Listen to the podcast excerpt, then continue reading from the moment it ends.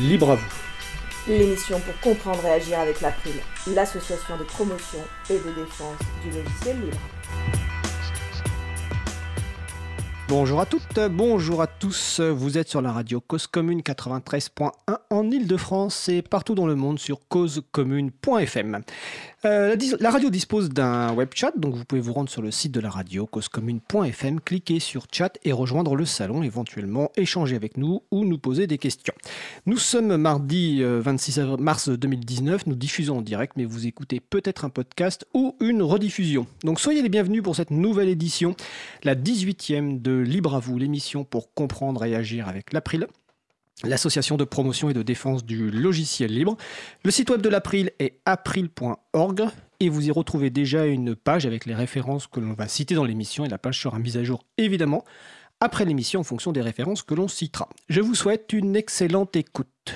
Alors maintenant, voici le programme de cette émission.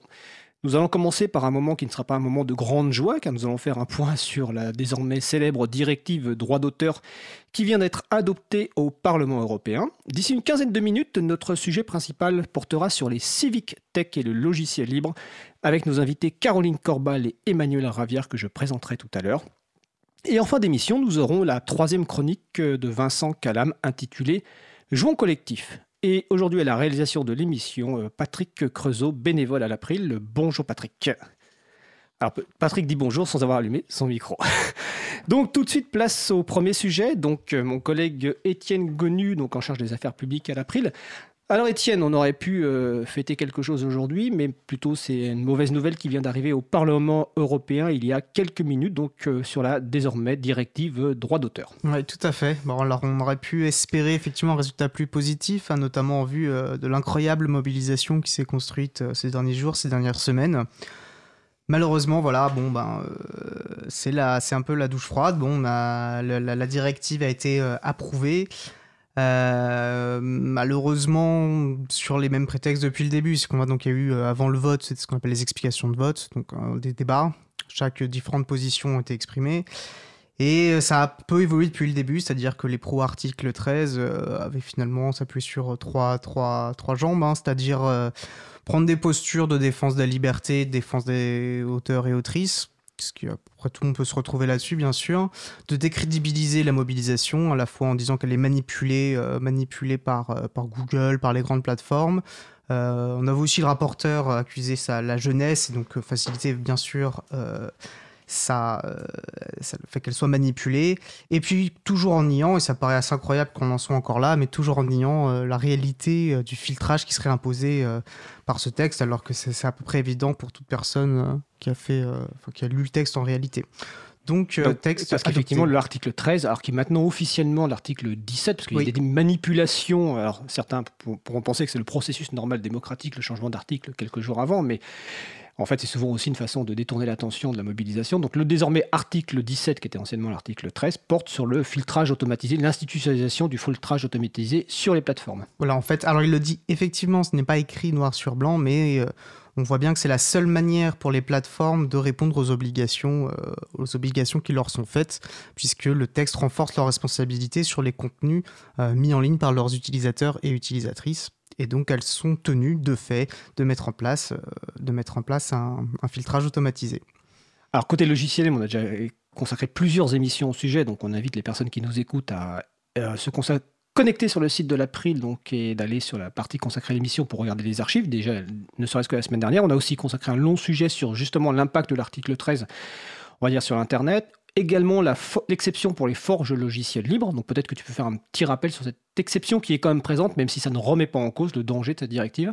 Tout à fait. Euh, c'est d'ailleurs comme ça que l'April a, commencé à s'engager sur ce texte. Voilà, il y a... Euh, au moins un an et demi.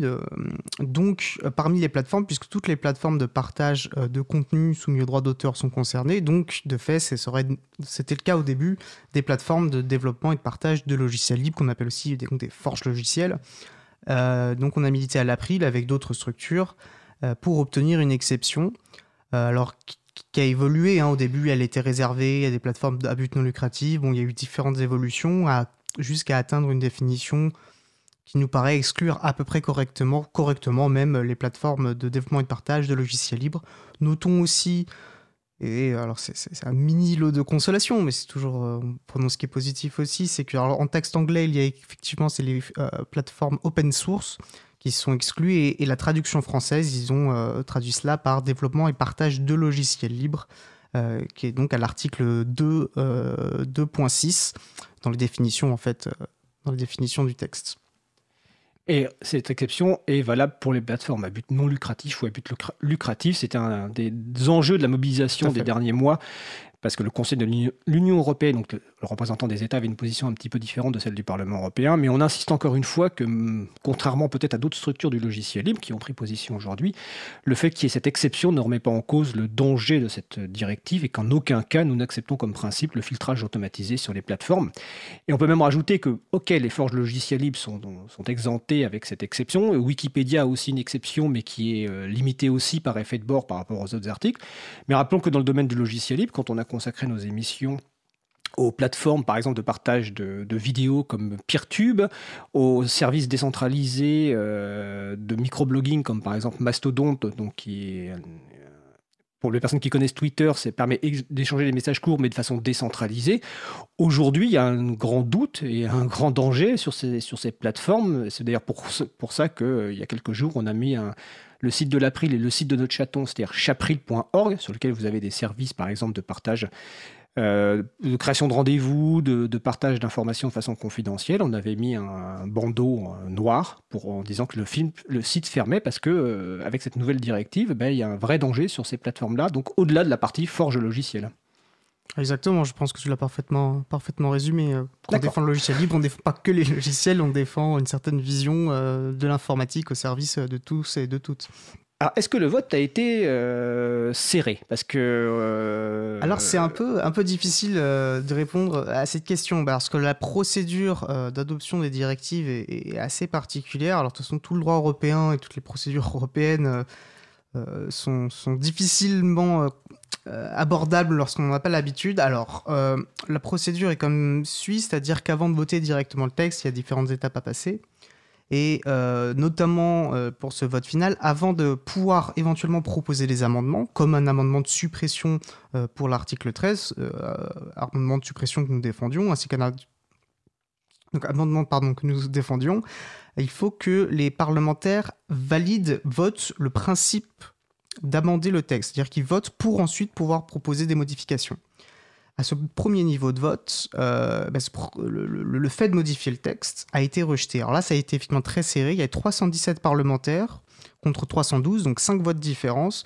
Donc 317 parlementaires qui ont jugé que malgré la mobilisation citoyenne extrêmement importante, rappelons par exemple qu'il y a eu, euh, je crois, 200 000, j'ai vu ce chiffre, euh, personnes mobilisées dans les rues au niveau européen, qu'il y a eu une pétition à 5 millions 5 euh, millions de, signataires qu'il euh, y a eu des tensions très fortes. Donc on voit qu'il y a un débat très fort sur ce texte. Et malgré tout cela, 317 parlementaires ont décidé qu'il n'y avait pas lieu euh, de voter des amendements pour, modifier ce texte. Ensuite, donc, il n'y a pas de modification. Donc, c'est le texte issu des négociations interinstitutionnelles, du trilogue qu'on a nombreuses fois évoqué, donc était finalement juste simplement l'étape précédente. Euh, c'est ce texte euh, qui a été mis au vote dans son intégralité, donc avec l'article 13 tel qu'il était rédigé, avec cette obligation de fait de mettre en place des filtres automatisés. C'est ce texte qui a été soumis au vote et celui-ci a été voté à 348 voix pour et 274 voix contre. A priori, il y aura ce qu'on appelle un roll call, en gros, une liste des parlementaires et, quels ont été leurs votes. Et donc, on pourra savoir qui a jugé pertinent parmi ces parlementaires de confier finalement l'application du droit d'auteur à des systèmes automatisés gérés par, euh, des entités de droit privé. Donc, euh, cette liste sera certainement intéressante euh, en mai lors des élections européennes, par exemple. Alors, le 26 mai 2019, où il y a des élections européennes, donc pour les personnes qui votent encore, il y en a. Ça peut être effectivement un, argument pour euh, choisir telle ou telle personne. Alors malheureusement, bon, on n'a pas le, détail encore de ce vote nominatif, mais on peut supposer, vu le passé sur les votes précédents, que le Parti française a majoritairement voté en faveur de la directive, hein, avec euh, à sa tête Jean-Marie Cavada, hein, qui était encore ce matin sur une radio concurrente, euh, mais néanmoins ami, euh, c'est-à-dire France Inter, pour raconter à peu près n'importe quoi. Il faut quand même être assez clair. Euh, donc côté français, les parlementaires européens français ont majoritairement voté, voté contre pour la directive, avec le soutien évidemment du gouvernement français. Alors je dis ça aussi, pas simplement par rapport aux élections du 26 mai, mais aussi par rapport à l'étape d'après. parce que l'étape d'après, bah, tu vas nous l'expliquer rapidement, c'est la transposition dans le, dans le droit national. Voilà, donc ça c'est l'étape suivante dans une directive, qu'une directive ne s'applique pas euh, directement euh, dans les droits nationaux. Euh, les textes sont adaptés effectivement. Enfin, des lois sont passées en fait presque comme une loi normale, si ce n'est que la directive en fait va poser le cadre. Donc là, il faudra aussi qu'on étudie finalement les marges de manœuvre possibles pour atténuer autant que possible les effets liberticides de ce texte. Mais effectivement, ça va arriver euh, bah, à l'Assemblée nationale, a priori, euh, je pense dans un temps relativement court. On va voir, hein, il n'y a pas encore ça n'a pas été posé, inscrit à l'ordre du jour euh, des du Parlement. on sait que ça va être un combat difficile parce qu'il y a déjà pas mal de députés, notamment de la majorité, qui ont pris des positions assez claires sur leur intention de, sur, concernant cet article et sur l'institutionnalisation des filtrages automatisés. Euh, donc ça, ça va être effectivement une étape importante. Et puis parallèlement, et, le sujet est directement connexe, c'est une révision d'une autre directive qui est souvent annoncée euh, et qu'on a déjà évoquée notamment parce qu'elle touche à la responsabilité justement des intermédiaires techniques, qui est la, directive e-commerce de 2000. Euh, et là aussi, il va falloir qu'on soit vigilant parce que, en fait, pour que l'article 13 puisse produire les effets qui sont attendus par ses défenseurs, bah, il faut qu'il euh, qu'ils agissent sur cette directive e-commerce euh, pour affaiblir encore finalement euh, le régime des intermédiaires techniques et les rendre toujours plus responsables de ce qui passe, ce qui passe par leurs tuyaux. Donc en fait, c'est aussi une remise en cause de la neutralité du net. Bon, ça après, c'est encore un débat qu'on pourra pousser par la suite. Oui, comme tu dis, c'est la, prochaine étape, on va dire, au niveau européen, c'est la révision de la directive e-commerce. Donc, ce sera évidemment la prochaine mandature européenne donc, qui commencera à partir de la fin mai. Euh, et beaucoup d'acteurs vont sans doute se mobiliser pour euh, effectivement ce sujet qui est essentiel, qui est la, euh, le statut juridique des différentes plateformes, hébergeurs et peut-être la création de nouveaux statuts. Et comme je le disais tout à l'heure, par rapport au logiciel libre, nos plateformes d'hébergement de vidéos ou autres services peuvent être euh, directement concernés à terme et mettre en danger des choses qui nous permettent en fait de partager des librement euh, et en se basant, on le rappelle encore une fois, sur le droit d'auteur, hein, parce que les licences libres se basent sur le droit d'auteur. Hein, donc euh, voilà. Euh, donc dans la journée, il devrait y avoir, enfin dans la soirée, euh, le communiqué de presse de l'April, bon, qui va reprendre ce que tu viens de dire, euh, Étienne. Je vous encourage à lire dès, à présent les articles, notamment de, de sur Next Impact, qui est en accès libre. également les articles de Julia Reda, qui, alors on va citer Julia Reda, du groupe des Verts europééens qui a mené une bataille importante euh, justement contre cet article 13 et puis aussi l'article 11 sur les droits voisins pour la presse, euh, qui a fait un, énorme travail pédagogique, notamment quelques heures avant le vote, pour expliquer ce qui allait se passer aujourd'hui en termes de vote, parce que ce n'était pas forcément facile à suivre. Donc voilà, je vous encourage à, lire ces articles. Et évidemment, de toute façon, il va y avoir euh, encore pas mal d'analyses qui vont être publiées, et puis il y a la transposition qui va arriver, et là on va se rendre compte que peut-être que finalement les grands perdants, ce n'est pas ceux qu'on croit, et que les industries culturelles seront peut-être taper une balle, euh, tirer une balle dans le pied ou euh, dans la tempe. Euh, Étienne, est-ce que tu veux rajouter quelque chose? Je pense qu'on a fait un bon tour de la question, mais en tout cas, voilà, faut qu'on, c'est, un coup dur, mais on, faut pas se laisser abattre. On va, il reste des combats à mener et on les mènera, on les mènera tant qu'il y aura besoin de le faire. Exactement, et j'en profite pour remercier bah, toutes les personnes qui se sont mobilisées, soit en appelant des parlementaires européens, soit en relayant les informations, soit les personnes, les membres de l'April lors de l'AG avec la fameuse petite photo qu'on a faite. Euh, et j'en profite aussi euh, pour chaleureusement euh, féliciter Étienne pour son travail sur ce dossier au niveau de l'April. Ça a été la, fer de lance de ce, dossier. Donc voilà, même on, ne maîtrise pas le, vote des, parlementaires et quelque part effectivement, c'est leur responsabilité de ce vote. Peut-être que certains seront jugés euh, le 26 mai 2019 euh, lors des élections. Alors, nous allons faire une euh, pause musicale.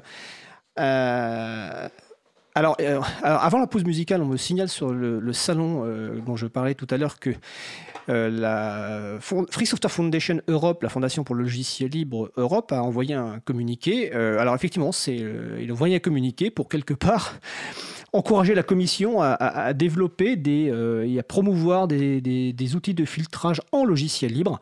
Alors c'est vrai que cette communiqué nous pose un sérieux problème. D'ailleurs, Étienne a fait tout à l'heure un petit euh, tweet pour les interpeller. Je pense qu'on aura l'occasion d'y revenir parce qu'on ne comprend absolument pas du tout cette communication. Voilà, donc c'était cette réponse que je faisais. Et je précise que ça n'engage pas du tout la FSF américaine, qui je pense n'est pas du tout sur ce genre de position. Mais après tout, Courant a pris il y a quelques jours une position aussi en faveur de la directive. Peut-être est-ce lié au fait qu'ils aient 20% de financement de Springer, Axel Springer donc un mania de la presse, et peut-être que 20 autres de la Caisse des dépôts et consignations, donc de l'État français, expliquent que peut-être effectivement euh, ils avaient pris cette position. Comme on dit en anglais, pour notre invité, follow the money, hein, suivez l'argent, et vous comprendrez pourquoi les gens prennent des positions. Mais bon, on va passer euh, à une pause musicale. Euh, ça s'appelle C'est pas comme ça, et l'artiste s'appelle Candy 16.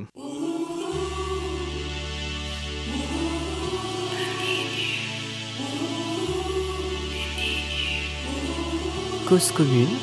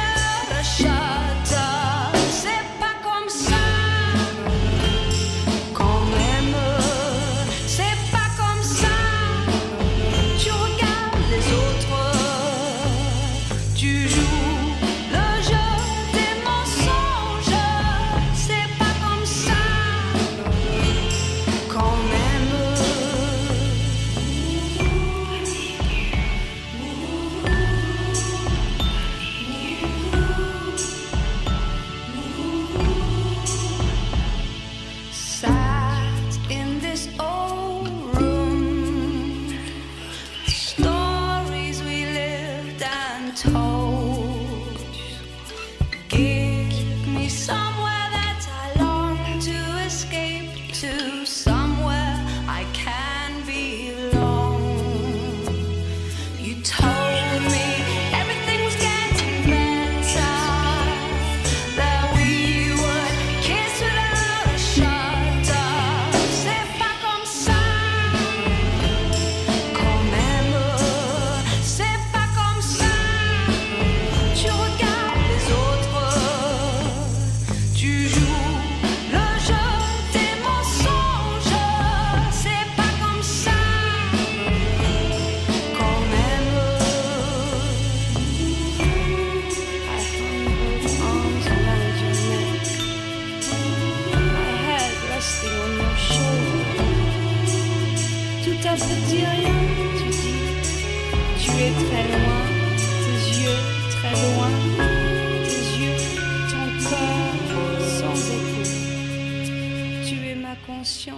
possession. C'est pas comme ça.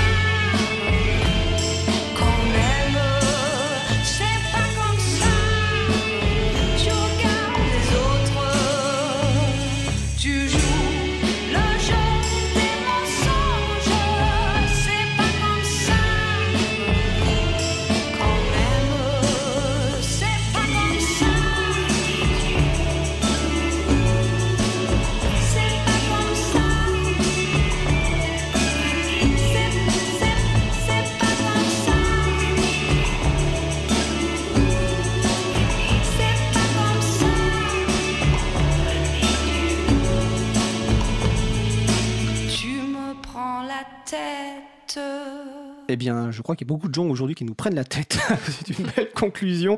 Donc, c'était Candy 16. Le morceau s'appelle C'est pas comme ça. Et je rappelle évidemment que c'est sous licence libre, donc libre.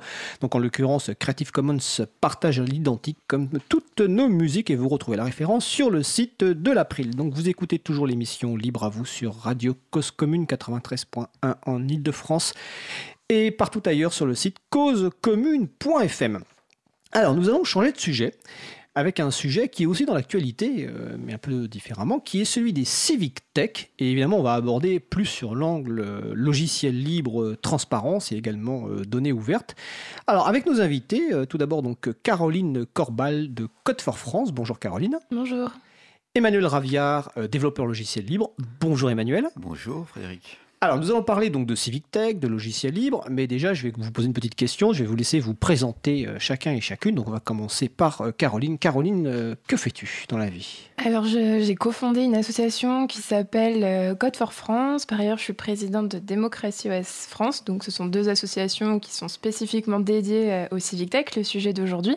Et par ailleurs, je travaille dans un cabinet de conseil qui s'appelle Innocube et qui est spécialiste du logiciel libre, de l'open data et de l'open hardware.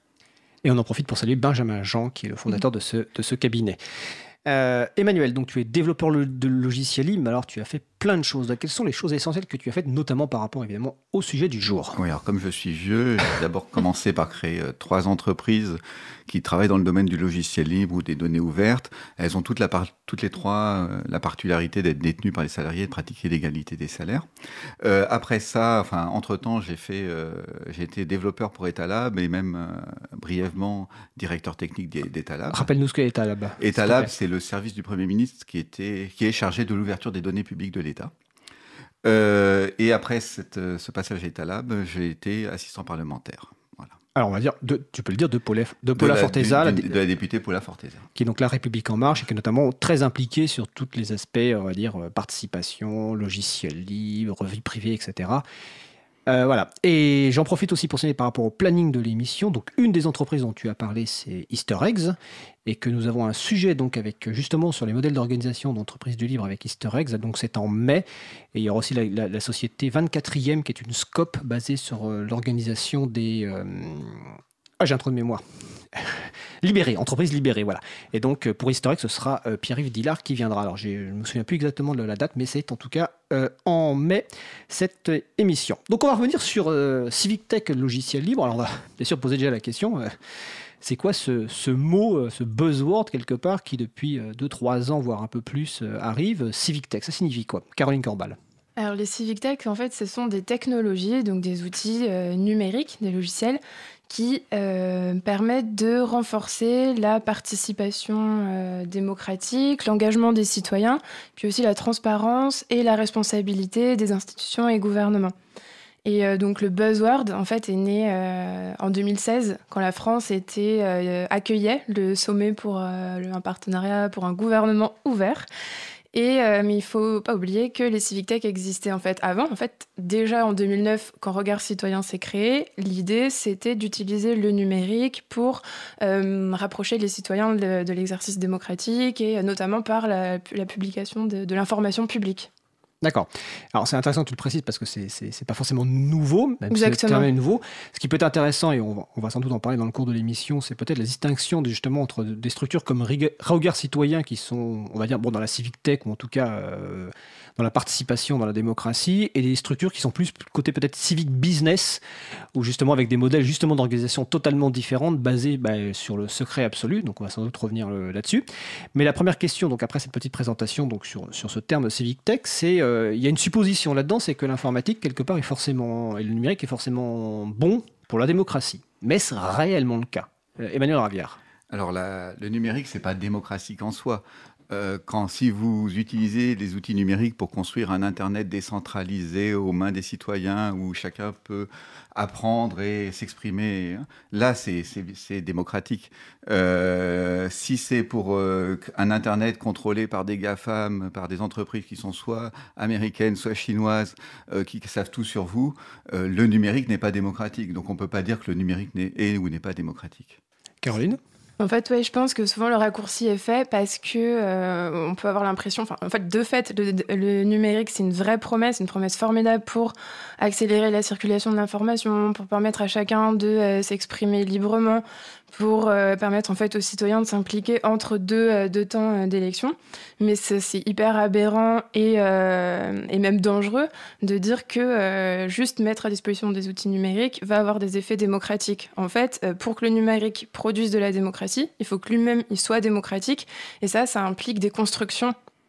Et ces constructions-là, elles reposent bah, sur des outils techniques, certes, mais surtout des processus et des valeurs qui doivent être centraux. Alors ça c'est très bien, c'est une première introduction parce que souvent soit les personnes ont un avis euh, très négatif sur le numérique qui, qui peut apporter rien à la démocratie, soit c'est tout boom euh, extraordinaire. Donc ça me rappelle un événement, un débat qui avait donc à Paris, je crois que c'était l'an dernier, un événement, que tu connais bien, euh, Caroline, vu que tu as participé à son organisation qui est euh, Paris Open Source Summit. Il y avait un débat à un moment, alors je ne citerai pas les deux personnes parce que voilà, mais c'est deux personnes politiques et il y avait un débat sur le vote électronique. Est-ce que le vote électronique pour les, pour les votes institutionnels, j'entends bien, donc les élections notamment euh, ou autres, est-ce que c'était un bien ou un mal? Et puis les deux personnes n'étaient pas du tout d'accord, évidemment, avec des arguments, bon, bah, qu'Emmanuel Ravière connaît bien, que beaucoup de gens connaissent bien, contre le vote électronique, notamment pour le fait que ça enlève totalement la participation citoyenne par le dépouillement. Par exemple, une des grandes forces du, vote en tant que tel, c'est que le citoyen peut participer et la citoyenne au, au dépouillement.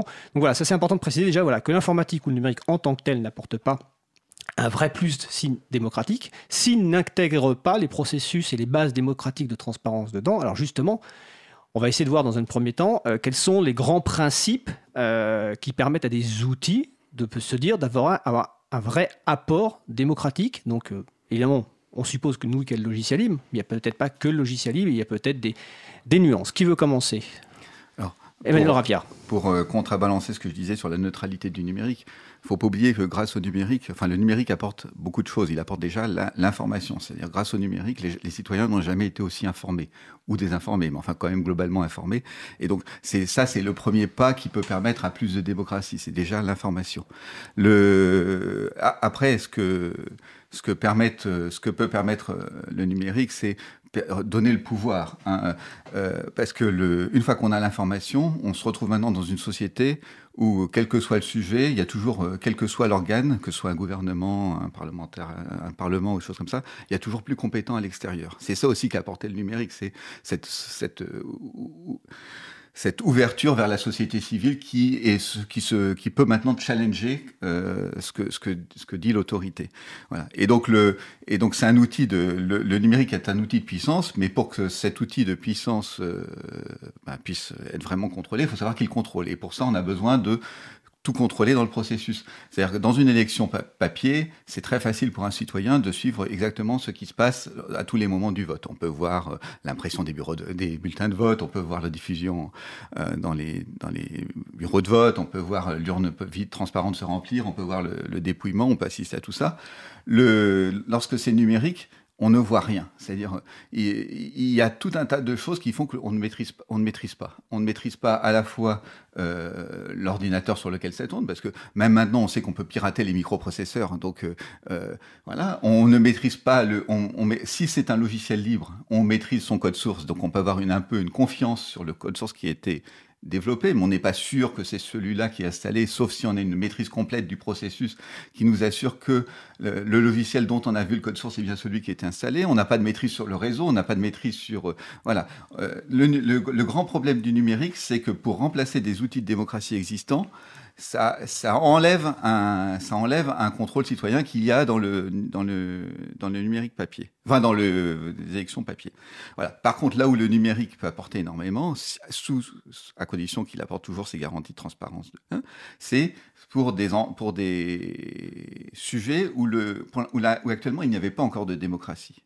Donc, euh, si on veut, le numérique c'est très bien si ça ne remplace pas la, la- la- le peu ou le- la démocratie qu'on a actuellement, mais ça rajoute plus de démocratie. Voilà.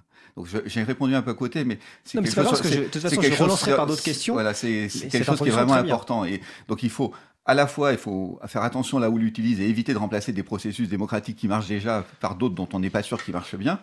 Euh, et après, il faut, se donner les moyens de contrôler le plus possible l'ensemble de la, chaîne de, l'élection. Et ça, avec le numérique, c'est extrêmement difficile. Et bien sûr, l'ouverture des logiciels, l'ouverture des données publiques et des choses comme ça est, une composante, mais c'est pas suffisant. On va revenir un peu plus précisément sur ces questions et je vais laisser la parole à Caroline, mais je vais revenir sur deux réactions par rapport à ce que tu me dis. Euh, euh, même dans l'action citoyenne ou l'action des, structures comme l'April, euh, l'informatique et le numérique nous a donné accès plus facilement à des parlementaires, par exemple, alors que les lobbies traditionnels en avaient accès direct, tout simplement par leurs moyens. Donc, je me souviens par exemple qu'en 2006, lors des, débats sur la loi droit d'auteur, il y avait un parlementaire, on va pas le citer parce que même il est monté très haut en compétence, pas en compétence, en, connaissance aujourd'hui, donc il est assez connu, qui, avait dit ra- raconter juste n'importe quoi en hémicycle, et il avait été pris à partie en tout cas par des gens, et était venu s'expliquer sur les forums de Framasoft. Voilà. Et deuxième exemple, c'est la directive droit d'auteur, où des gens aujourd'hui qui n'ont pas les moyens d'un lobby pour aller voir les parlementaires ou les codes pour les contacter peuvent tout simplement leur envoyer des courriels ou ne serait-ce que sur Twitter échanger donc je salue par exemple le travail aujourd'hui qu'a, pu faire Pierre Bessac, euh, qu'on a reçu dans cette émission et qui encore récemment échangé beaucoup sur Twitter. Donc voilà, effectivement, euh, ce pouvoir qu'apporte aux, citoyens et citoyennes l'informatique est un, point essentiel. Et aussi l'intransparence avec le travail que, que fait par exemple Julia Reda. Euh, Étienne vous dirait ici qu'on on a attendu des semaines avant d'avoir les textes officiels sur la directive droit d'auteur suite au Trilorg, alors qu'en fait finalement bah, c'est Julia Reda qui arrivait à publier un certain nombre de, bouts. Donc, toujours sur ce sujet-là, Caroline Corbal. Euh, bon, déjà, je suis complètement en phase avec, euh, avec ce qu'a dit Emmanuel. J'espère que ça lui fera plaisir. Et peut-être pour résumer sur les grands principes qu'on essaye un peu d'avoir toujours en tête côté Code for France, dans le cadre de démarches de participation qu'on encadre, bah, c'est vraiment résumé. Hein. C'est donc la transparence, euh, transparence euh, sur le fonctionnement des outils, donc être euh, en capacité d'auditer le logiciel, de comprendre comment les données sont traitées. Transparence aussi des processus, donc des règles du jeu dans lesquelles les citoyens s'embarquent durant ces démarches de participation. Autre principe, la liberté la liberté d'accéder au code, la liberté de le modifier, de de se, le réapproprier, la liberté aussi tout simplement de s'exprimer la diversité. Je pense que ça, c'est super important dans les civic tech, parce qu'aujourd'hui, les civic tech, elles touchent euh, une partie de la population qui est encore extrêmement réduite. Donc il y a beaucoup de travail à faire pour aller toucher d'autres publics. Et donc je pense que la diversité doit vraiment être au cœur euh, des démarches de participation citoyenne. C'est vraiment dans l'inscription même du principe euh, d'égalité à la vie publique, en fait. Et ça, ça passe par de la pédagogie, par des dispositifs de montée en compétence des publics éloignés du numérique. Ça passe aussi par développer des outils euh, qui sont accessibles et euh, pour que les, les personnes euh, en situation de handicap puissent avoir exactement le même accès que les autres à, ces outils-là. Et dernier principe, il pourrait y en avoir plein, mais on va, se limiter à quatre, je dirais la collaboration. donc de permettre à tout le monde de pouvoir collaborer sur le futur de ces outils. En fait, un outil numérique, ça doit répondre à des besoins. Et donc, le corollaire, c'est qu'on doit pouvoir participer à l'évolution euh, des outils pour qu'ils répondent à un besoin. C'est assez logique en fait. Et en parallèle, euh, la collaboration aussi euh, entre différents types d'acteurs. Les civic tech doivent permettre à des institutions de collaborer avec la société civile, avec des entreprises, avec des chercheurs, etc. D'accord. On va peut-être préciser, je vais laisser après la parole à Étienne qui, qui va intervenir pourquoi on, a parlé on parle de ce sujet aujourd'hui? C'est peut-être les gens se disent Civic Tech, ça ne me concerne pas, mais en fait, euh, aujourd'hui, il y, a des débats. L'un vient de se terminer, c'est le grand débat, hein, je prends le terme officiel, hein, je n'y voyais aucune euh, connotation de, de positionnement par rapport à ce, sujet-là. Il y a le vrai débat, donc euh, Gilet jaune, et derrière, il y a des outils. On va en reparler tout à l'heure, parce que derrière, c'est le même outil d'une plateforme. Évidemment, autant vous le dire tout de suite, cet outil-là n'est pas du tout dans les règles que nous venons d'évoquer, et on va expliquer, évidemment, les problématiques que, cela pose. Et donc là, je rappeler ce point-là, c'est qu'on fait cette émission-là aujourd'hui parce qu'il y a ce cadre-là, même si c'est pas nouveau. Euh, le fait d'avoir un acteur, et on va y revenir, qui est à peu près en situation de monopole, et en plus avec euh, un contrôle total sur l'outil, sur ce qui en est fait, est quelque chose évidemment qui nous qui nous perturbe, enfin, en tout cas, qui nous questionne plus que ça, alors qu'il existe, comme vient de le dire donc Caroline, des, des, méthodes différentes, des positionnements différents, et évidemment des outils différents, et on va y revenir dans le détail de ces différents points.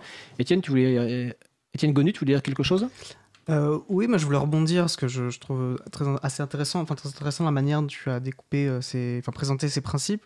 Euh, il y, a deux aspects sur lesquels ça m'évoque. C'est d'une part, et, et pour cela, d'ailleurs, que le logiciel libre est une brique euh, indispensable pour qu'une civic tech puisse être considérée comme une civic tech. Déjà parce que c'est aussi intégré que euh, le processus, comment est organisé un débat, le processus du débat doit pouvoir aussi être débattable lui-même. On doit pouvoir agir dessus puisque ça fait en fait partie du débat aussi. Et euh, sur l'auditabilité, il n'est pas forcément question que tout le monde soit en mesure euh, d'avoir cette capacité-là d'aller auditer un texte, d'être capable d'agir dessus, mais c'est cette transparence que ça apporte, c'est ça qui, va permettre d'avoir cette confiance. Et la manière que euh, bah, dans une démocratie le, le fait que le droit soit accessible, qu'on puisse savoir quelles sont les règles qui s'imposent à nous, c'est un critère indispensable dans un état de droit, mais tout le monde n'est pas en mesure de lire un texte juridique. Mais le fait que ce soit accessible et transparent est en lui-même euh, un critère indispensable. Alors, Euh, on va essayer de repasser en revue ces, différents points, même si certains ont été euh, en rappelant que chacun n'est pas suffisant en tant que tel. hein, c'est un ensemble qui permet, et même qu'avec ça, on, verra tout à l'heure qu'il y a sans doute pas, qu'il reste encore des choses à faire. Euh, donc déjà. Pour parler de ce que nous, évidemment, il nous intéresse en, en- premier, qui est la partie logiciel libre, c'est donc le code source de la plateforme. Donc, quand on parle de la plateforme de consultation, quelle qu'elle soit, c'est qu'elle soit en logiciel libre. Donc, ça, c'est le premier. Donc, c'est un impératif nécessaire mais pas forcément suffisant. Donc, bon, euh, tout à l'heure, euh, Emmanuel Ravière, tu as un petit peu expliqué. Est-ce que tu peux revenir dessus rapidement?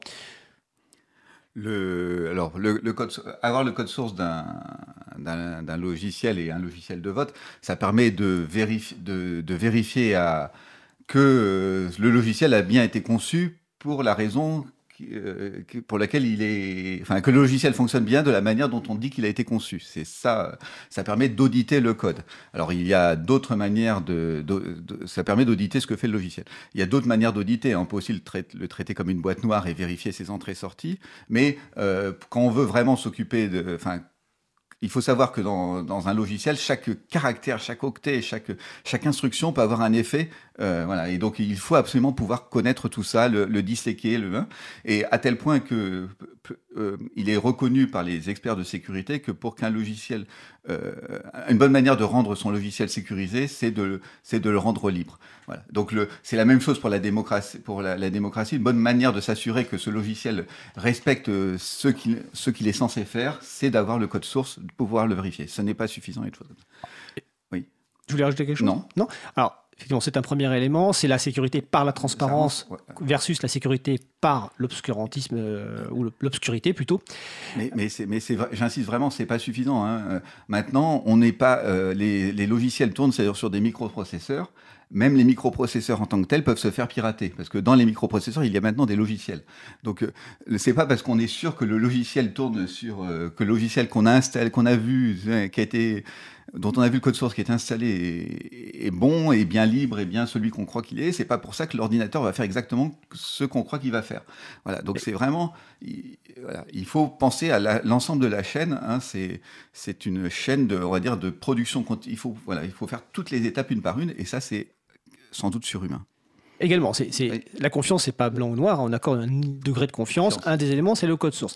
Un deuxième élément bon, qui est un peu lié au code source, mais pas forcément euh, totalement, c'est les. Alors là, on peut prendre les les consultations euh, où il y a des gens qui proposent des choses, qu'on peut voter, soutenir, etc. C'est les algorithmes qui traitent ces données, notamment de mise en valeur. C'est-à-dire pourquoi, par exemple, sur une consultation, euh, telle proposition est mise en valeur et pas telle autre. Et donc, c'est l'accès à la documentation détaillée des algorithmes, voire qui sont ensuite mis en œuvre dans un code source. Donc ça, c'est un deuxième élément qui est assez proche du code source, mais qui est finalement la- l'accès aux algorithmes des contributions, euh, qui permet de gagner une transparence et de voir effectivement comment sont mis en valeur tel ou tel euh, processus, et également de voir pourquoi tout d'un coup une proposition prend euh, beaucoup de votes alors que quelques jours avant, elle n'avait pas forcément beaucoup de votes. Caroline?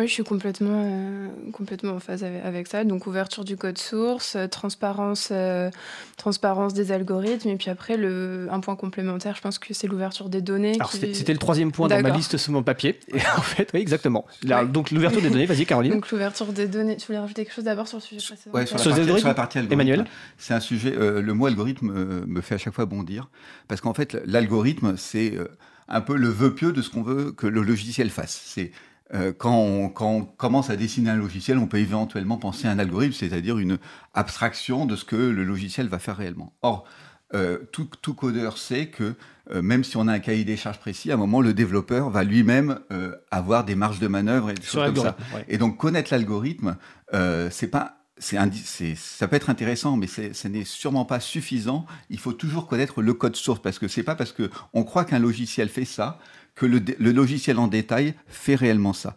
Et souvent, le fait de dire je vous donne l'algorithme.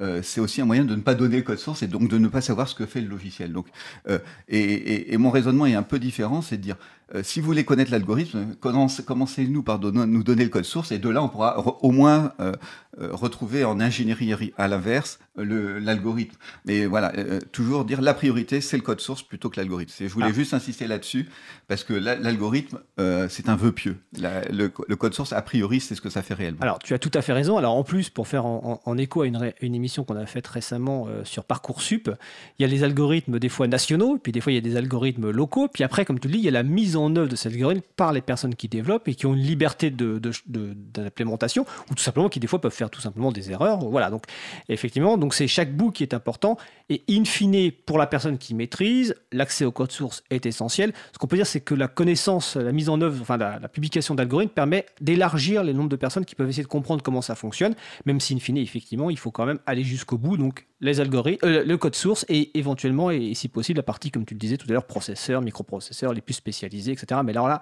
on rentre dans un débat très important et très compliqué, mais qui est effectivement totalement essentiel.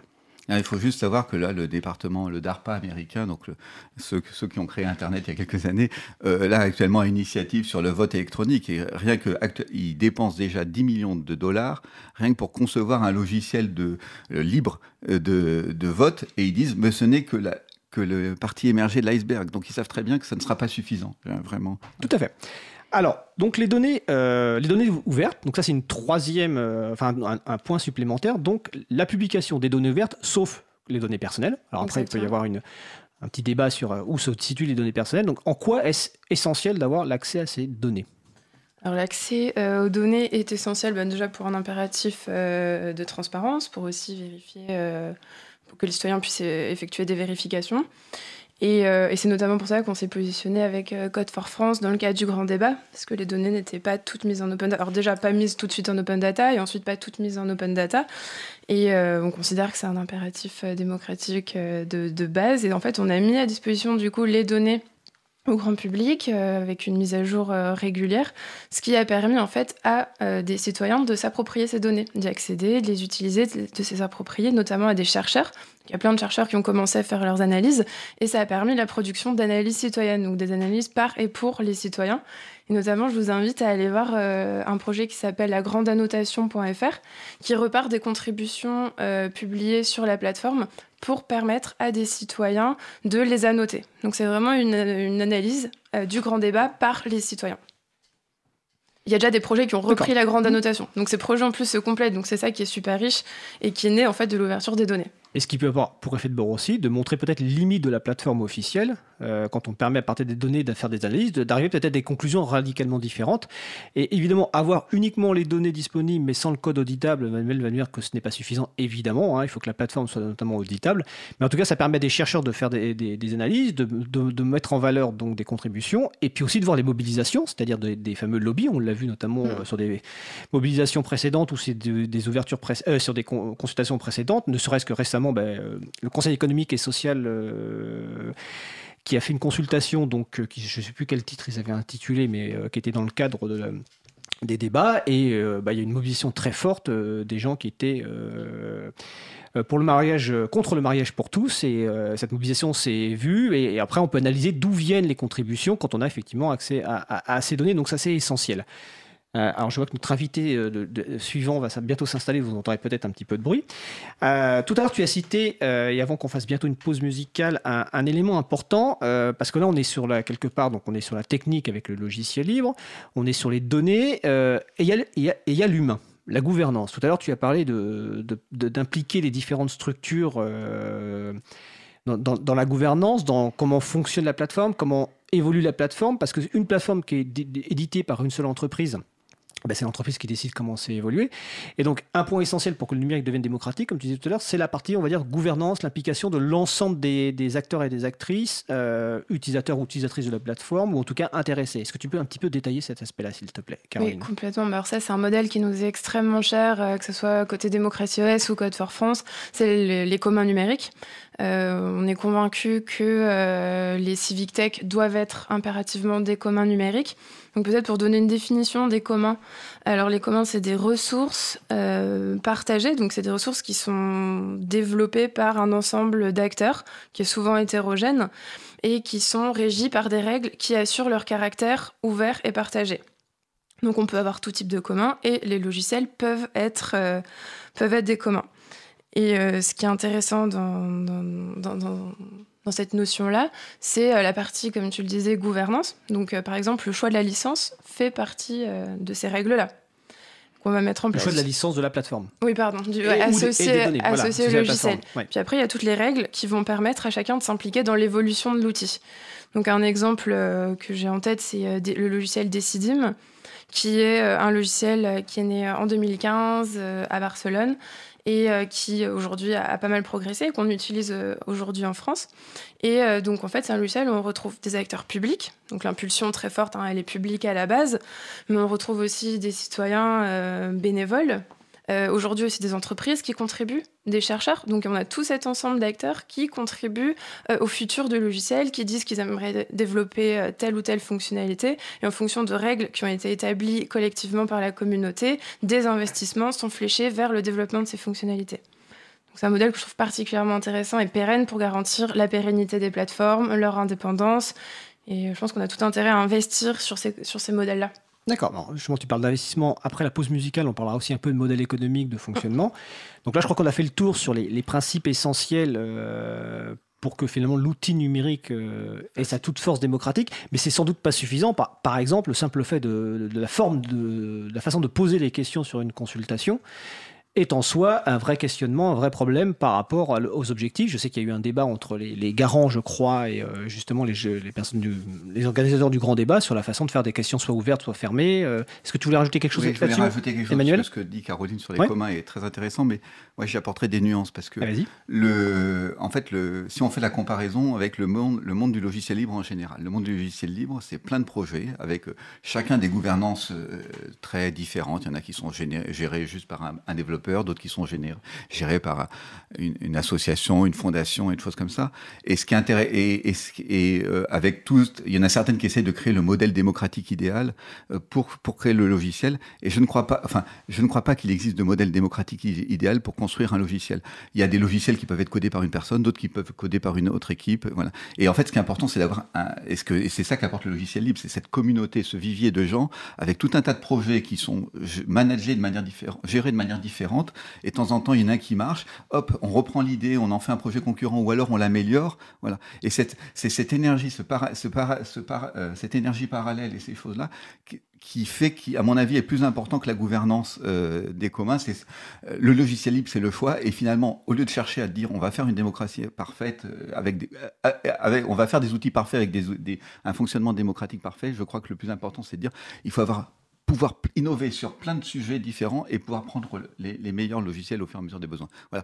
Je voulais juste, euh, c'est une nuance, c'est-à-dire, euh, c'est une nuance que j'apporte parce que euh, souvent on commence par dire, avant, à- pour créer mon logiciel, je vais d'abord créer la structure démocratique parfaite et, et généralement, une fois qu'on a créé la structure démocratique, on a oublié, qu'on voulait faire le logiciel. Mais voilà, non, mais voilà, un logiciel peut se faire de manière très dictatoriale et ça peut être un très bon logiciel libre quand même. Voilà, je, oui. c'est. Non, mais je- euh, je suis d'accord avec toi, d'accord mais- ouais. disais. hein. Non, mais oui, mais en fait, sur, sur Decidim, ce qui est intéressant, c'est qu'au début, c'est euh, les besoins techniques qui ont, qui ont prévalu. C'est que Consul n'allait pas, enfin, il, y avait, il manquait des fonctionnalités.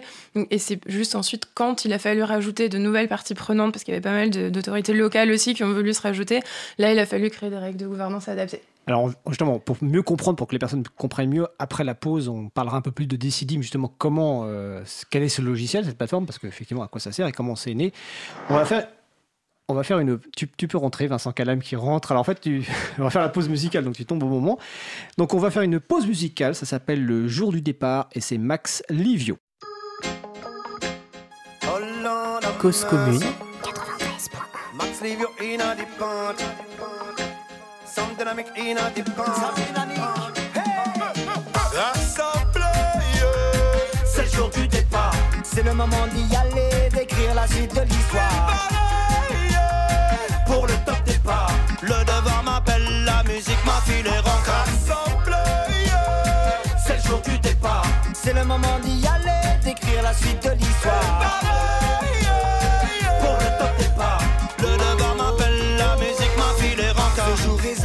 Celui que j'attends, me donne l'envie de me lancer, avancer sur les voies de l'homme que j'ai choisi de devenir. Je suis comme ce gosse sur les bornes d'école qui mange sa pomme avant que ça sonne, avant que ça cogne. J'y mets la somme de tous mes efforts, je m'y accroche, je m'y cramponne. Pour que tome après tome, mon histoire se transforme.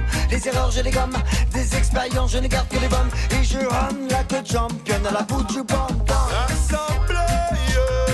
C'est le jour du départ, C'est le moment d'y aller, d'écrire la suite de l'histoire. Pour le top départ, le devoir m'appelle, la musique m'a filé rencard.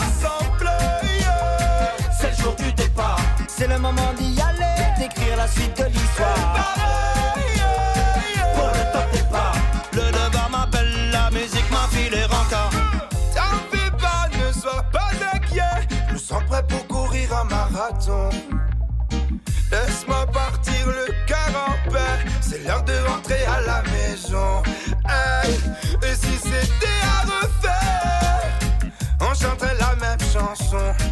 Celle qui résonne dans ma tête comme un emblème.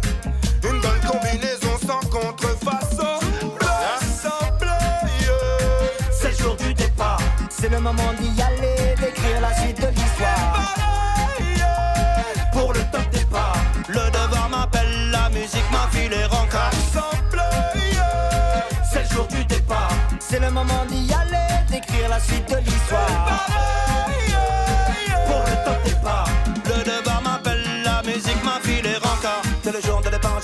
J'ai déjà pris du retard, man. Je des mains comme je peux. J'essaie de me battre comme pas deux pour contourner tous ces remparts. La peur opère des voix, mais je me rassure quand je me compare. Ghetto youth dans les taudis, tout est fait pour que tu fasses bande à part. Personne sera là, tu le sais, vas-y, charbonne pour prendre ta part.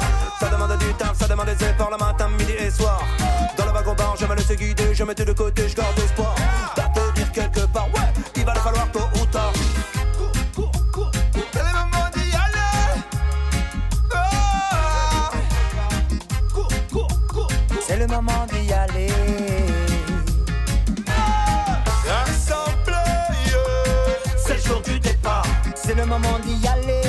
la suite de l'histoire. Pour le top départ, Le devoir m'appelle, la musique m'a filé rencard.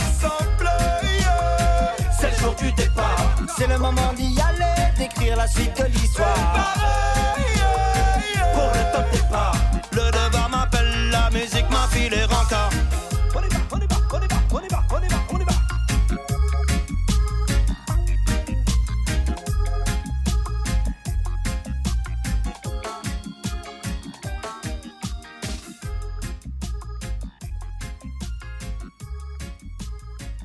Nous venons d'écouter euh, Max Livio, donc c'est un, reggae tout à fait sympathique. euh, les personnes qui suivent l'émission ont peut-être déjà reconnu, parce qu'on l'a déjà, passé. Et on a appris récemment que Max Livio euh, faisait partie des candidats d'une émission de télé sur euh, TF1. Donc, euh, mais c'est un artiste qui tourne depuis une dizaine d'années. Donc il a fait au moins un album en licence donc Creative Commons partage à l'identique. Donc ça s'appelait Le jour du départ, Max Livio. Donc, euh, vous êtes toujours sur Cause Commune 93.1 en Ile-de-France et sur causecommune.fm euh, partout ailleurs. Nous parlons toujours du sujet des Civic Tech et du logiciel libre, des données publiques, euh, des données ouvertes, de la gouvernance. Donc, on a parlé un petit peu, pas théorique, mais en tout cas, grandes idées et échanges. On va parler maintenant un peu plus concret. Euh, et notamment, on va, bah, on va citer quand même euh, la, situation de la structure qui est en situation quasiment de monopole en France depuis quelques années sur ce sujet-là, alors qui n'est pas du tout dans le mode du logiciel libre, qui n'est pas du tout dans les données ouvertes et qui n'est pas du tout dans une gouvernance ouverte non, euh, également. C'est donc que la société Cap Collectif qui existe depuis euh, 2014 et qui, comme j'ai dit tout à l'heure, leur outil propulse de nombreuses consultations depuis quelques années en France, et notamment les consultations euh, récentes du grand débat, du vrai débat. Alors bon, j'aurais envie de vous demander quel problème pose euh, l'utilisation de cette plateforme, même si j'ai- on a bien une idée de la réponse, mais quand même, alors, qui veut commencer sur euh, Emmanuel Raviard? Oui, En Euh, fait, ils sont en train de se regarder tous les deux. euh, à, à qui ne voudra pas répondre. Voilà. Euh, en, en fait, oui, je, vais- je vais prendre le problème euh, un peu différemment, parce que en fait, quand on, quand on y réfléchit, là, on est en train de demander aux citoyens de proposer de mettre leurs opinions politiques. Euh, qui est quand même quelque chose qui, pour l'instant, était jusqu'à présent était considéré comme très proche de l'intime et du secret, sur une plateforme hébergée dans un prestataire dont, dont on connaît un peu les antécédents, notamment. Alors, quels antécédents? Parce que Oh bah, il a été lo- lobbyiste notamment pour l'industrie du tabac ou autre. euh, ouais, enfin, c'est un, un lobbyiste même agressif parce que j'en étais, j'en ai même été une fois victime de son lobbying, donc je peux vous le raconter. Enfin, je, je vous le raconterai pas, mais enfin, c'est agressif. Euh, c'est pas, voilà, c'est pas illégal et tout, mais c'est c'est un peu violent. Et le, et le, voilà. Et donc, euh, mais en fait, c'est pas tellement là-dessus que je. euh, c'est pas ça le sujet intéressant. C'est euh, voilà, on est en train de demander aux citoyens de mettre des, des, des choses qui sont quand même tr- très privées et qui dont on a tout intérêt à se protéger et à laisser secrets, sur une plateforme dont on ne maîtrise pas grand-chose, qui travaille en plus pour le ministère de l'Intérieur, dont on ne maîtrise pas totalement. Voilà, donc c'est en fait là on est en train de se dire les citoyens sont invités à donner leurs opinions politiques à une plateforme euh, privée euh, et aussi au ministère de l'Intérieur. Voilà, on peut peut-être réfléchir là-dessus deux minutes, mais c'est une façon de prendre le problème un peu différemment. Euh, voilà, sans et, alors, comment expliquez-vous euh, ce quasi-monopole Parce que finalement, tout à l'heure, euh, Caroline parlait de Decidim, mais euh, il y a aussi des logiciels libres de consultation. Il y a Démocratie OS, vous en faites la promotion et vous en connaissez certains. Est-ce que vous avez une idée de ce qui explique de ce, monopole de fait? Oh bah, Emmanuel Ravier a l'air d'être bien au courant. Non, je ne suis, pas, suis pas bien au courant, mais euh, c'est un, bah, une entreprise qui est très efficace, qui a su créer une association autour de son logiciel, qui a su faire du lobbying, euh, qui est là depuis assez longtemps. D'ailleurs, elle a le mérite d'être assez un peu antérieure à, d'autres initiatives. Et c'est un, un, très bon lobbyiste qui connaît le fonctionnement de l'Assemblée, qui connaît le fonctionnement du politique, qui, qui avait ses réseaux. Donc, il avait toutes les, il avait un tapis rouge devant lui et il est suffisamment bon pour euh, s'en servir. Voilà, donc c'est je c'est aussi une des raisons de son succès. D'accord. Est-ce que Caroline, tu veux ajouter quelque chose dessus ou tu estimes qu'Emmanuel a tout dit euh? Je pense que il a fait le tour. Alors pour les personnes, parce qu'on va pas rentrer dans, dans, tous les détails de, des activités de Cap Collectif et du, du, de l'historique donc de Cyril Lage, son cofondateur, mais sur le site de l'April, vous pouvez aller voir, j'ai mis des références parce qu'il a fait l'objet de plusieurs enquêtes récentes, donc notamment sur Bastamag. Euh, il y a un article aussi de Quitterie de Villepin sur Mediapart. Il y a un article récent dans Les Jours, mais je crois que Les Jours, c'est réservé aux personnes abonnées. Mais en tout cas, il, y a, effectivement un questionnement qui, se, qui est fait à la fois sur le recours à cette plateforme totalement euh, privatrice et sous le contrôle d'une seule structure, et puis sur le passé, effectivement, de cette personne qui a été donc 10 euh, ans lobbyiste chez Spin Partners. Hein. Spin Partners, le patron de Spin Partners, est, est l'un des directeurs de l'école de guerre économique. Donc, déjà, quand on parle d'école de guerre économique, euh, on n'est pas du tout dans le même type de société que, que la nôtre, et qui qui a en grande partie euh, théorisé aussi le fait de, créer des plateformes de consultation citoyenne pour la manipulation de l'opinion. C'est des choses qui ne sont pas très surprenantes. Donc une question qu'on peut se poser, euh, mais je ne me la poserai pas évidemment, c'est euh, pourquoi avoir créé Cap Collectif? Est-ce que c'est vraiment pour l'intérêt général ou pour une autre raison? Mais ceci dit, ça pose une question, parce que finalement, Cap Collectif, son modèle économique, c'est sur des, ventes de licences, bah, comme Microsoft hein, historiquement et d'autres. Et donc, quand tout à, l'heure, Caroline Corbal, tu parlais notamment d'autres outils, donc là, en logiciel libre, avec une transparence et une gouvernance totalement différente, donc tu parlais notamment de Decidim. Euh, quels sont justement les modèles économiques pour les structures qui créent ce genre d'outils, mais vraiment à ce coup-ci en logiciel libre, avec données ouvertes, et peut-être l'occasion de nous expliquer ce qu'est Decidim, euh, comment ça fonctionne, comment ça, ça a été créé alors sur cette question déjà des, modèles économiques, euh, peut-être une remarque préalable, c'est que euh, pour les civic tech, euh, on peut faire coexister des modèles non lucratifs aussi. Donc c'est fondamental que les assos continuent d'exister avec des modèles non lucratifs et qu'en parallèle, des entreprises puissent vivre de, de, modèles viables et pérennes. Oui d'ailleurs, ça me fait penser, excuse-moi, par rapport à ça, avant que tu poursuives, on va rappeler que dans le politique, euh, une bonne partie du politique est faite de façon totalement bénévole. Hein. C'est-à-dire que par, les, militants, par les gens qui collent les affiches, par ceux qui vont faire, euh, bah, par exemple, les gens qui vont faire le dépouillement dont on te parlait tout à l'heure, bah, c'est de façon bénévole. Donc c'est effectivement important ce que tu rappelles qu'il y a une partie bénévole non, euh, non, non payée, on va dire, quelque part, dans, dans, ce mode politique et que c'est même peut-être la majorité des cas. Vas-y, je te laisse poursuivre. Et euh, donc, il faut que ces deux modèles-là euh, cohabitent. Et euh, sur le modèle économique de certaines entreprises, un modèle qui peut être intéressant, c'est celui qui est expérimenté encore aujourd'hui, parce que c'est pas rien n'est écrit rien n'est évident. Ils sont encore en train d'apprendre et d'expérimenter. C'est une entreprise qui s'appelle Open Source Politics et qui euh, propose du service en fait autour de logiciels libres euh, pour la participation citoyenne. Donc euh, principe, donc il y a eu Démocratie OS beaucoup et aujourd'hui ils utilisent beaucoup. Donc Démocratie OS c'est un outil. C'est un outil, c'est une plateforme de consultation en ligne. Et aujourd'hui, ils utilisent beaucoup le logiciel Decidim, qui, qui, est assez complet en termes de fonctionnalités. Il permet d'avoir des boîtes à idées, de la consultation, des budgets participatifs. Donc, euh, il y a plusieurs collectivités locales, par exemple, aujourd'hui, qui utilisent euh, des CIDIM pour euh, leur démarche de participation. Et une entreprise comme Open Source Politics, ce qui est intéressant, c'est qu'elle va faire donc de l'accompagnement, donc du service autour de, ces, de ces communs numériques. Donc, ça va être, par exemple euh, tout ce qui est processus euh, d'animation, de la consultation, mais aussi euh, développement de fonctionnalités, adapter le logiciel aux besoins euh, de, l'utilisateur, etc. Et que toutes ces euh, améliorations-là sont reversées ensuite, grâce à la licence qui est associée à Decidim, sont reversées au pot commun. Donc elles peuvent bénéficier aussi à des projets qui euh, n'ont pas de budget, qui ne souhaitent pas se faire accompagner, etc. Donc en fait, ça enrichit le commun qu'est euh, qu'est Decidim. Donc ça, c'est un modèle qui est particulièrement intéressant aussi pour une autre raison, c'est que des modèles comme celui qu'on a évoqué précédemment avec Cap Collectif, euh, ça pose euh, un problème éthique qui est celui de l'investissement public, dans le sens où à chaque fois qu'une euh, collectivité locale, je, reprends cet exemple-là parce que c'est aujourd'hui un peu plus courant dans les civic tech, réutilise des CIDIM, enfin utilise des CIDIM, ils repaye pour accéder au logiciel. Et à chaque fois, c'est de l'argent public, donc c'est de l'argent du contribuable, alors qu'avec des outils euh, comme euh, s'ils utilisent des communs numériques, ils vont peut-être plus investir sur l'amélioration du logiciel pour qu'il réponde plus aux besoins des citoyens, ou euh, sur de la- de l'accompagnement, donc pour que la démarche se passe mieux.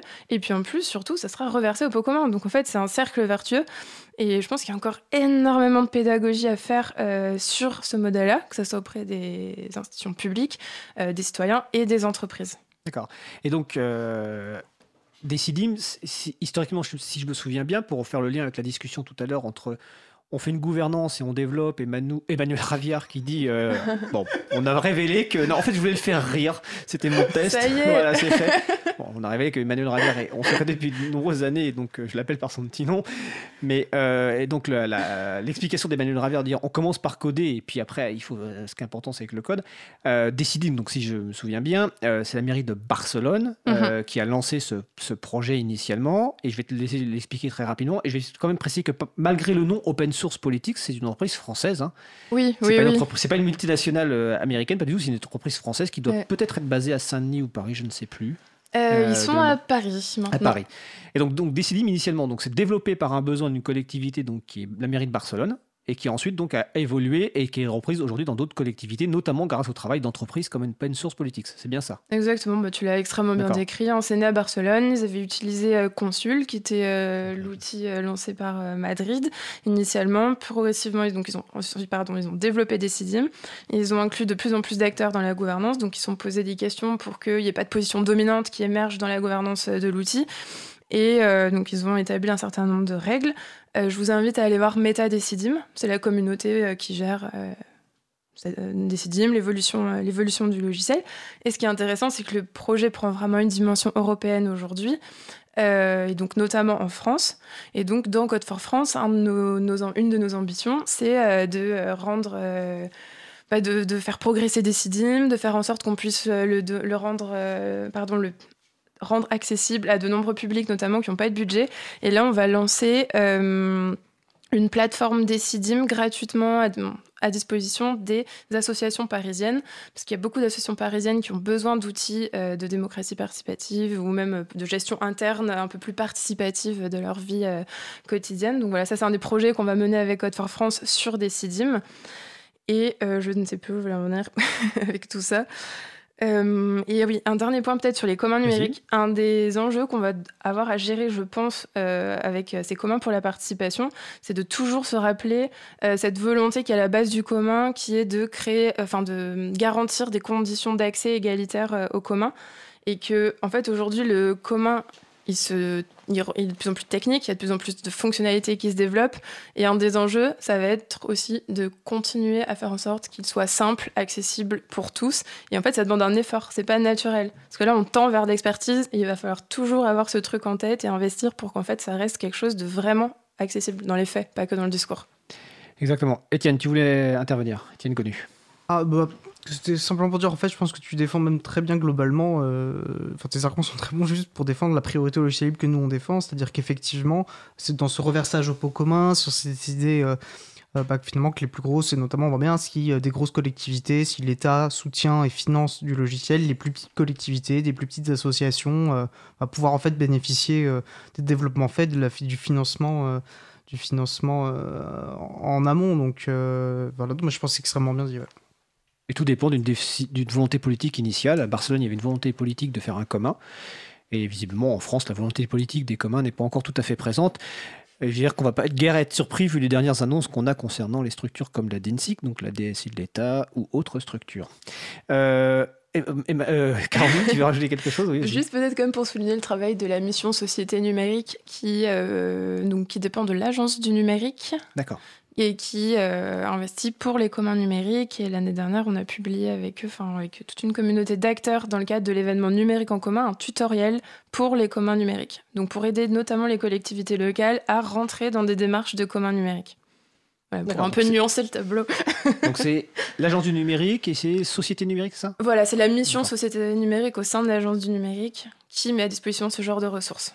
Oui, effectivement, toutes les agences euh, de l'État ne sont pas euh, à jeter, entre guillemets. Ouais, Il y en a qui font un travail quand même correct et tu as tout à fait euh, bien fait de le faire, de le dire et on rajoutera la référence sur, sur le site de l'April dès, dès- dès qu'on pourra. Euh, Emmanuel, là-dessus, sur Decidim ou sur, euh, sur Non, ces... Tout, tout à l'heure, tu- toi, tu parlais justement, tu as créé trois entreprises, donc euh, les modèles économiques, tu, tu connais un petit peu aussi. Est-ce que tu as quelque chose à... Un commentaire à faire? Non, sur Decidim, j'en ai pas, à part que j'avais essayé de l'installer, j'y étais pas arrivé, mais ça c'était mon problème à moi. Ça a changé depuis. Non, mais c'est- non, mais c'était, ouais, c'était. Tu avais pris, une version vraiment de, de- de alpha et euh, voilà. Non, non, mais voilà, c'était, c'était moi qui, qui avait. Bon, le, enfin, c'est pas, c'est très bien décidé. Le, non, sur les, j'ai, enfin là, j'ai pas de choses en plus à dire là tout de suite. Le- D'accord. Euh, de toute façon, on approche de la fin de, de- de ce sujet. Alors, c'est l'occasion, avant qu'on oublie, de citer quelques sites web quand même. Donc, codefort.fr, c'est Code for France. Euh, avant d'oublier aussi, donc, Caroline Corbal, je crois que vous avez une assemblée générale bientôt, donc je te laisse donner les informations. Oui, ce sera le 24 avril à 18h30 au Liberté Living Lab et vous êtes les bienvenus. On va renouveler le conseil d'administration. Donc, euh, euh, le, oui, le conseil d'administration. Donc, Liberté Living Lab, c'est à Paris. Euh, Est-ce qu'il y aura une diffusion ou une. pas. Euh, c'est une excellente question. Si le besoin se fait ressentir, on pourra avoir une vidéoconférence et tout sera documenté sur des pads. Et vous pouvez aussi rejoindre notre chat où tout se passe. C'est chat.codefort.fr. Donc voilà, vous, allez sur chat.codefort.fr, vous pourrez rejoindre ce, ce projet euh, et on mettra la référence euh, sur le site de l'April.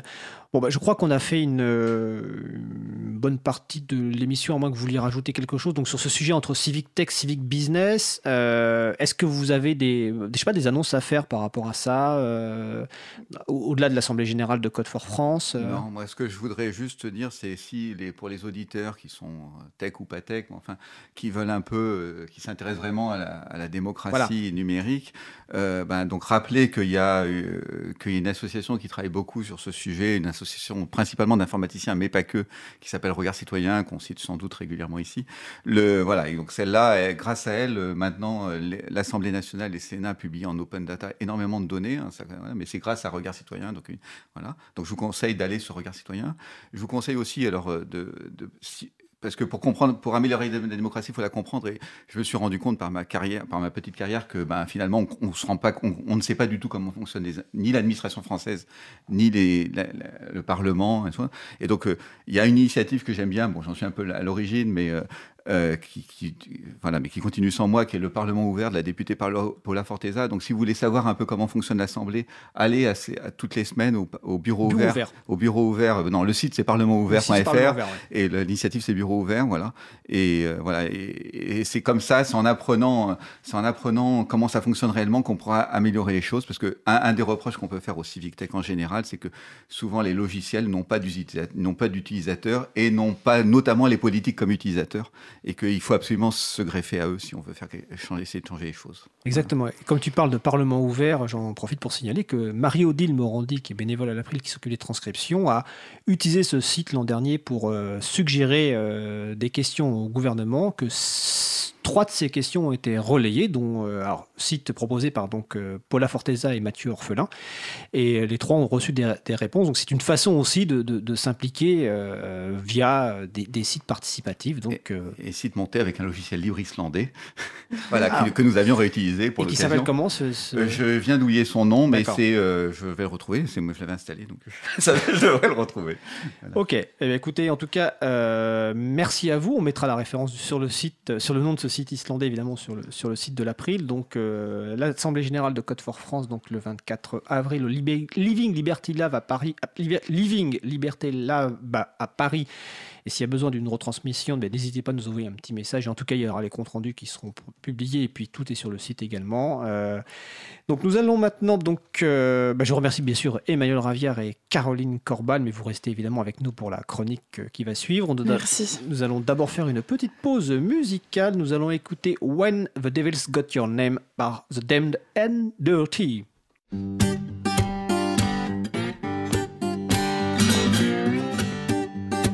Commune.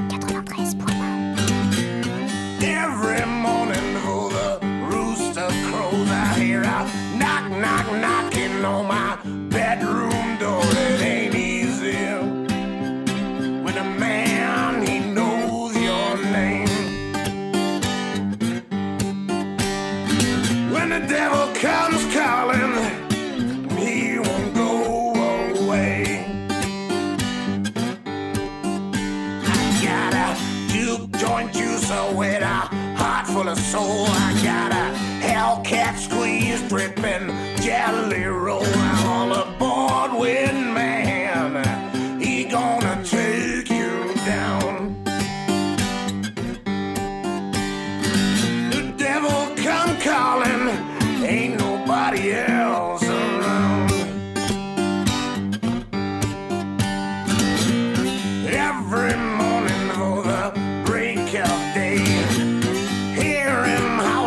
inside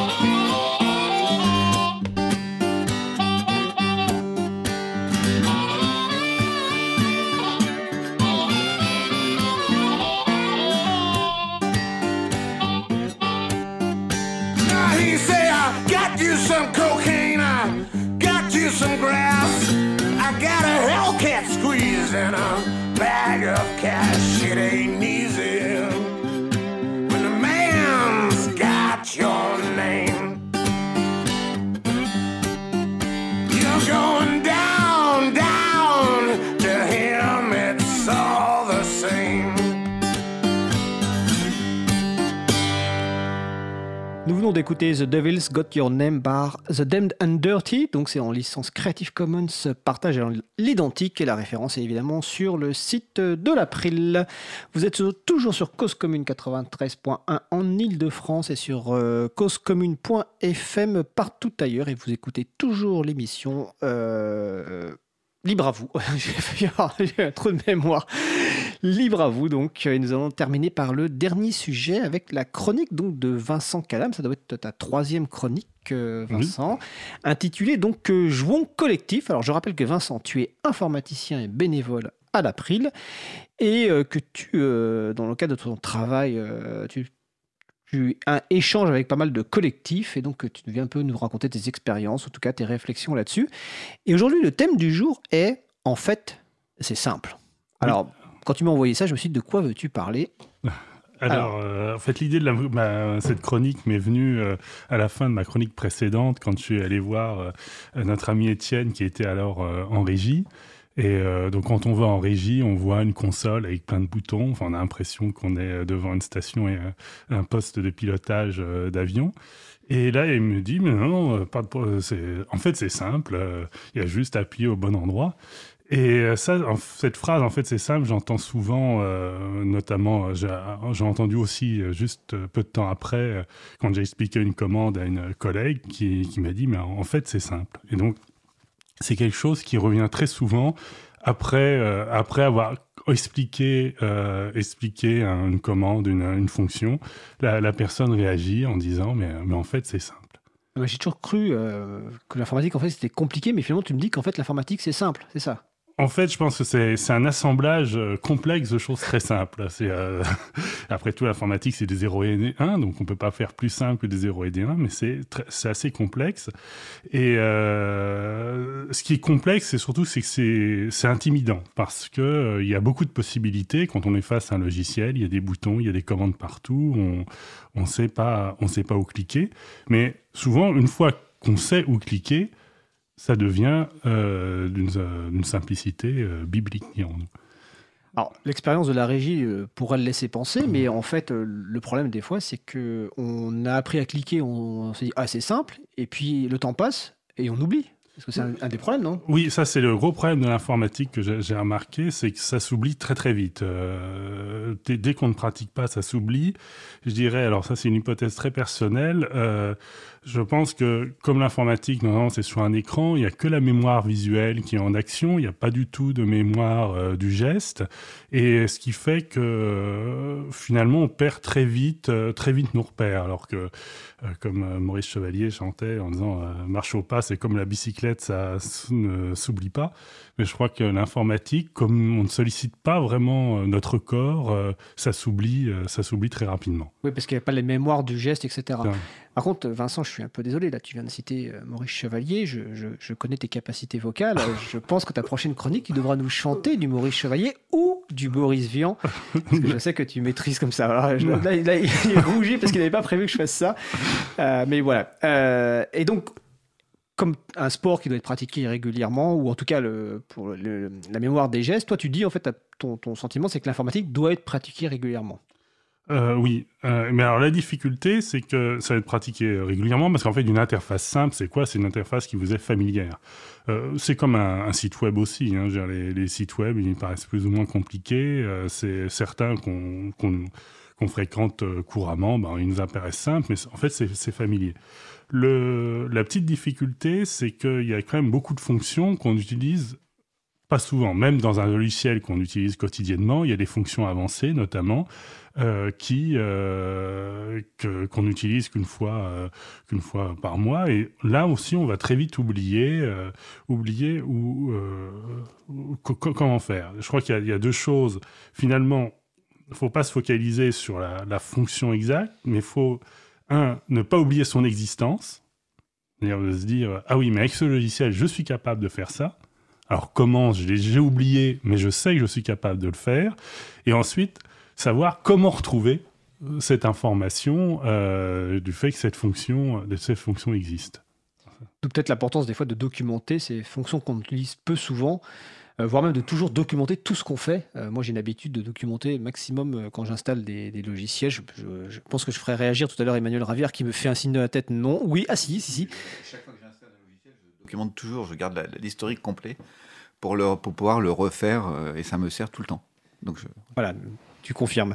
Euh, pour revenir au titre de la chronique, euh, donc en fait c'est simple. Euh, mais finalement, imaginons une formation. Est-ce que c'est la personne qui donne la formation qui doit dire cette phrase à la personne qui l'accueille ça, effectivement, ça, c'est le piège. C'est que quand on forme, on est devant la personne et quand on dit à une personne, tu vas voir, c'est simple, et puis on clique trois fois très rapidement, ce n'est pas, c'est pas très pédagogique. Et là aussi, on va en fait, on, place en plus, on intimide encore plus la personne en lui disant que c'est simple. Donc, si elle comprend pas, elle va culpabiliser en pensant que c'est de sa faute.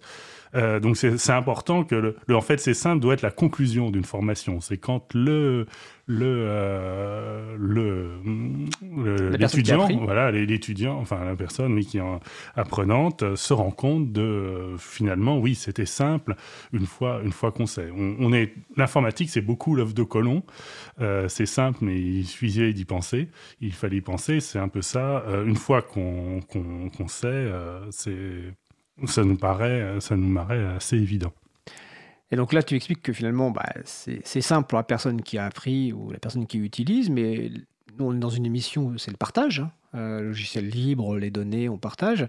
Est-ce que l'étape d'après, c'est pas de partager ces fameux, euh, bah, ces petits trucs à astuces, ces petites notes que, dont parlait euh, Emmanuel Ravière il y a l'instant Si, si, complètement. Je, je, pense que vous pouvez vous dire que quand vous trouvez qu'un logiciel est simple, c'est pas parce qu'il est simple, c'est parce que vous le maîtrisez.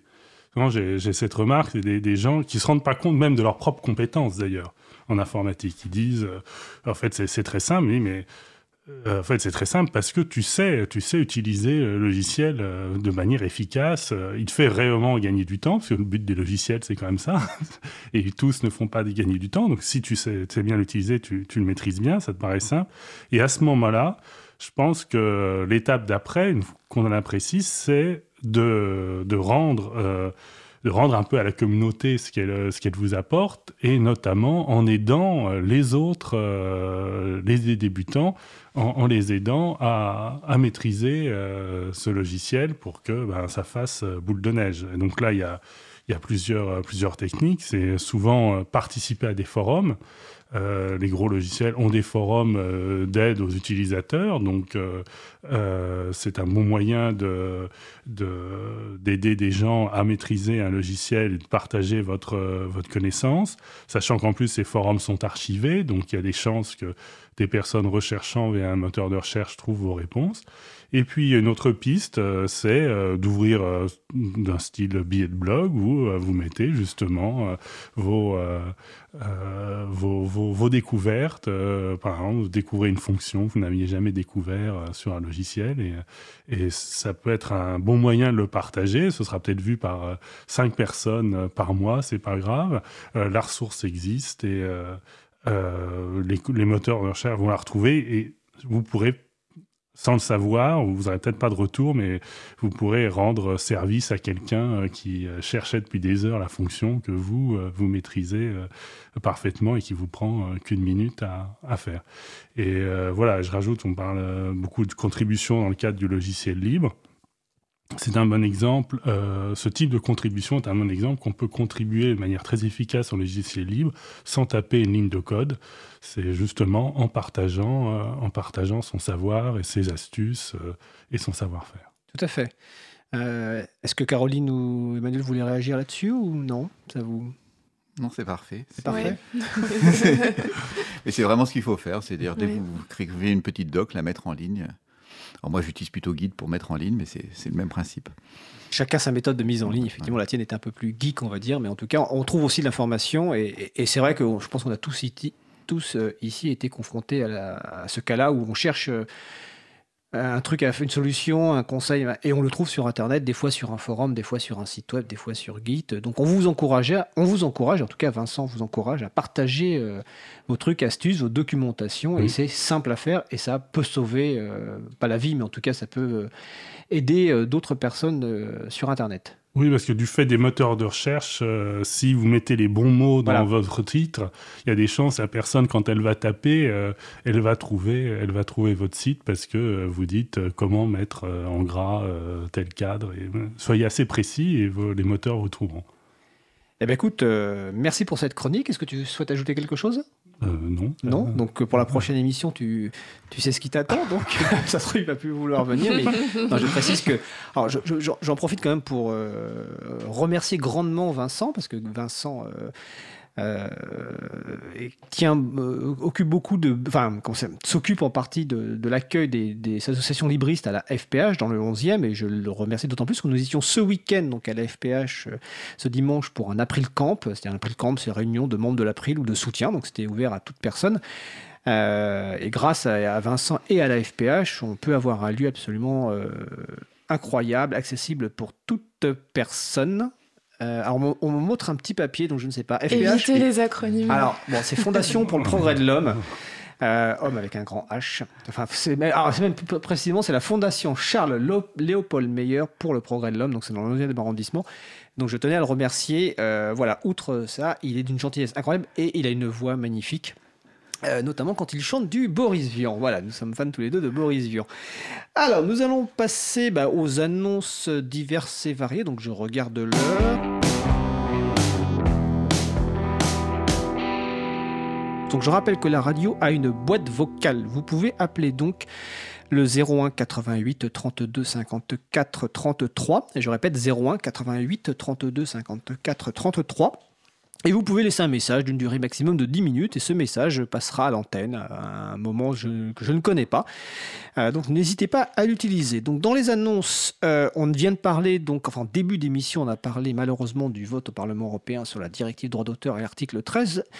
Euh, ben, les mobilisations de ce terme ne sont pas finies parce qu'il y a une autre campagne en cours qui concerne la proposition de règlement terroriste censure sécuritaire. Et ce n'est pas une blague, mais le vote aura lieu, donc c'est en commission des, aber- affaires euh, des libertés publiques le 1er avril. Donc là, vous allez sur le site de la Quadrature du Net, donc laquadrature.net, et vous aurez toutes les informations pour vous mobiliser sur cette haute texte qui euh, met en danger les libertés euh, fondamentales. Euh, du côté plutôt positif, bah, le libre en fait euh, se poursuit. Vous savez, les événements partout en France euh, pour sensibiliser autour du logiciel libre. Donc c'est jusqu'au 7 avril. Le site, c'est libre-en-fait.net. On parlait de la FPH à l'instant, donc bah, il y a la soirée de contribution libre hebdomadaire, donc jeudi soir 28 mars à partir de 19h si je me souviens bien. 19h30, voilà, donc tu vois, je me souvenais mal. Euh, la Fondation pour le logiciel libre, donc la Free Software Foundation, a remis ses, awards, donc ses prix en fait annuels, euh, ce week-end. Donc OpenStreetMap a reçu le prix euh, pour le projet pour un bénéfice social. Alors ça me fait penser, ça me OpenStreetMap, nous recevrons justement des gens d'OpenStreetMap, donc sans doute courant avril ou peut-être mai, donc pour présenter ce projet magnifique de cartographie libre. Une deuxième personne a reçu donc un prix. Il s'agit de Deborah Nicholson. Donc c'est le prix pour l'avancement du logiciel libre. Euh, Deborah Nicholson est impliquée dans de nombreux projets de logiciel libre depuis une dizaine d'années, dont notamment le projet euh, Software Freedom Conservancy. Je ne sais pas comment on traduirait en anglais, mais c'est un projet qui qui accueille d'autres projets logiciels libres pour leur fournir une base de soutien légal, financière, euh, qui existe depuis maintenant euh, une quinzaine d'années, donc euh, Software Freedom Conservancy. Donc Deborah Nicholson et OpenStreetMap ont reçu ce prix qui est remis chaque année donc par la Fondation pour le logiciel libre dans leur événement annuel à Boston aux États-Unis. On entend le générique qui part en mode de tapis, donc je vérifie si j'ai d'autres annonces. Et bien non, a priori non. Et puis si vous cherchez des événements sur Libris, vous allez sur évidemment le site de l'agenda du libre, hein, agendadulibre.org, et vous retrouverez tous les événements. Donc notre émission se termine. Je vais remercier évidemment chaleureusement Patrick Creusot en régie, Étienne Gonu qui passait du côté de la régie à côté de Patrick, Emmanuel Raviard dont j'ai révélé malheureusement le petit nom. Merci Emmanuel. Euh, Caroline Corbal, merci Caroline. Vincent Calam qu'on retrouvera le mois prochain. Alors vous retrouvez sur le site de l'April, donc april.org, toutes les références utiles. Euh, ainsi que sur le site de la radio, donc euh, causecommune.fm. N'hésitez pas à nous faire des retours hein, euh, pour nous indiquer ce qui vous a plu, mais aussi des points d'amélioration. Donc la prochaine émission aura lieu mardi 2 avril à 15h30. Notre sujet principal portera sur les groupes d'utilisateurs et d'utilisatrices du logiciel libre avec trois personnes invitées. Alors de mémoire, Magali Garnero pour Parinux, donc le groupe d'utilisateurs et d'utilisatrices de Paris. Euh, Didier Clermonté pour l'INES, c'est un groupe qui est situé en Essonne. Et nous aurons Romain Volpi, si je me souviens bien, qui lui est à l'ALDIL, qui est l'association du développement de l'informatique libre dans la région lyonnaise. Et qui le week-end qui suit fait une journée, enfin un week-end de, conférences et d'événements autour du logiciel libre. Donc c'est la semaine prochaine, mardi 2 avril à 15h30, les groupes d'utilisateurs et d'utilisatrices de logiciel libre. Nous vous souhaitons de passer une bonne fin de journée. On se retrouve mardi prochain et d'ici là, portez-vous bien.